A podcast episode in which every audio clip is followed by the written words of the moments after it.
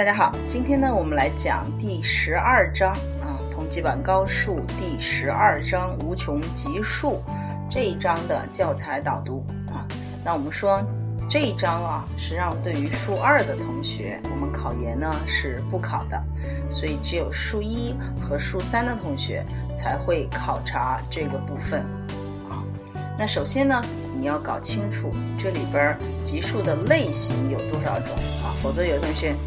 完全哎搞不清楚这里边知识结构是如何的啊，所以我们今天主要讲这个。我们说一般的级数，我们都把它分成两大类，一类叫做常数项级数，另外一类呢叫做这个函数项级数。那常数项级数呢，我们说它的每一项啊，每一项都是一个常数啊，我们或者说它的每一项只是跟它的这个位置有关。所以其实它这个通项就类似于我们高中学过的这个数列啊，我们用一个 sigma a n 表示这样一个啊常数项级数啊，所以哎它的这个通项我们叫 a n 啊，和什么和这个位置有关啊，n 呢从一加到什么无穷大啊，所以我们求的是一个无穷的这个数列的一个和啊，所以实际上。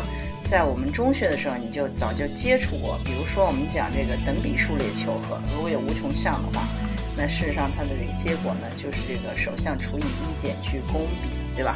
啊，是这样子的。好，这是一种类型，叫做常数项级数。那还有一种类型呢，叫做这个函数项级数。函数项级数。那这个时候呢，我们的每一项啊，它这个通项就不再是 a n 了。而是我们表达成为 sigma a n x 啊，用 a n x 表示，也就是说它的每一项实际上是 x 的函数啊，每一项是 x 函数。好，所以一个是常数项的，一个是函数项的啊，那你要搞清楚它们两个之间的关系是什么？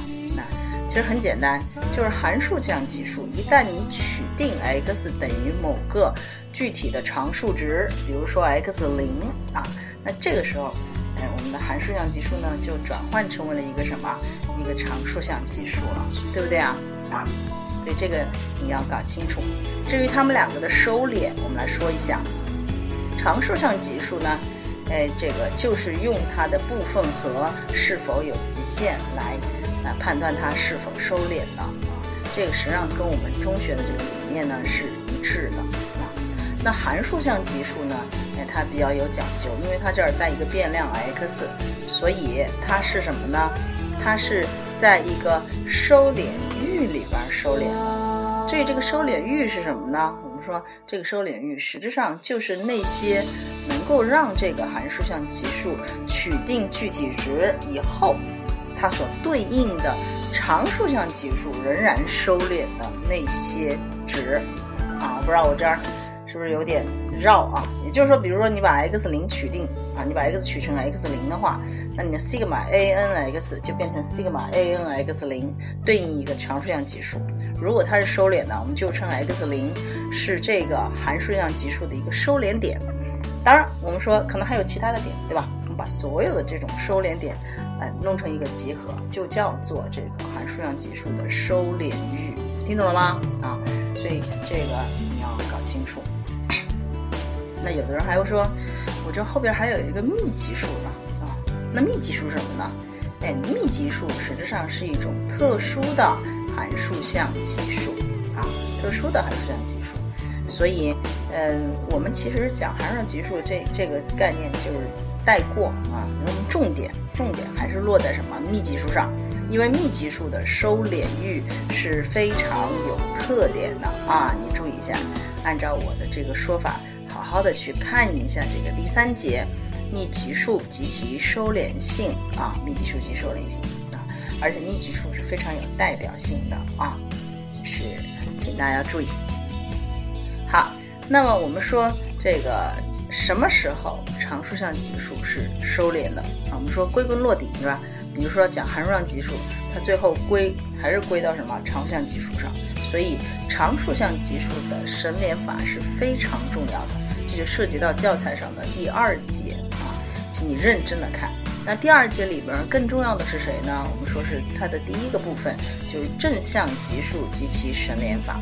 因为我们很多的这些收敛啊，最终会归纳到这个正向级数里边啊，所以请你特别注意啊，正向级数机器省略法，哎，它几个特别呢，你要记得很清楚。好，那么我们说，呃，我们考研里边的啊，一般会考什么？就是我们前面讲的常用级数和函数上级数啊，甚至于我们说和幂级数之间的一个关系，你要搞清楚。另外一个呢，就是我们书上的第四节和第五节，就是给你一个函数，能不能把它展成一个什么幂级数啊？反过来，反过来给你一个幂级数，你能不能把它这个对应到相应的这个函数上啊？所以这个部分啊，希望大家哎这个认真的去看啊。至于第五节的话呢，嗯，稍微看一下就可以了啊。因为这部分我们做一个强调。第六节我们完全可以不看，就是关于函数上级数的一致收敛性，我们是不考的啊。至于第七节和第八节，请数一的同学认真看啊。当然这个部分多数其实是一个公式啊。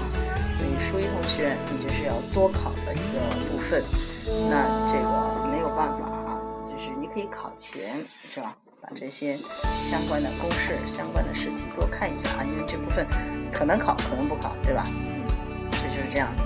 所以我现在讲导读，主要是讲这一章啊无穷级数的分类啊，以及它们的这个重点在哪啊。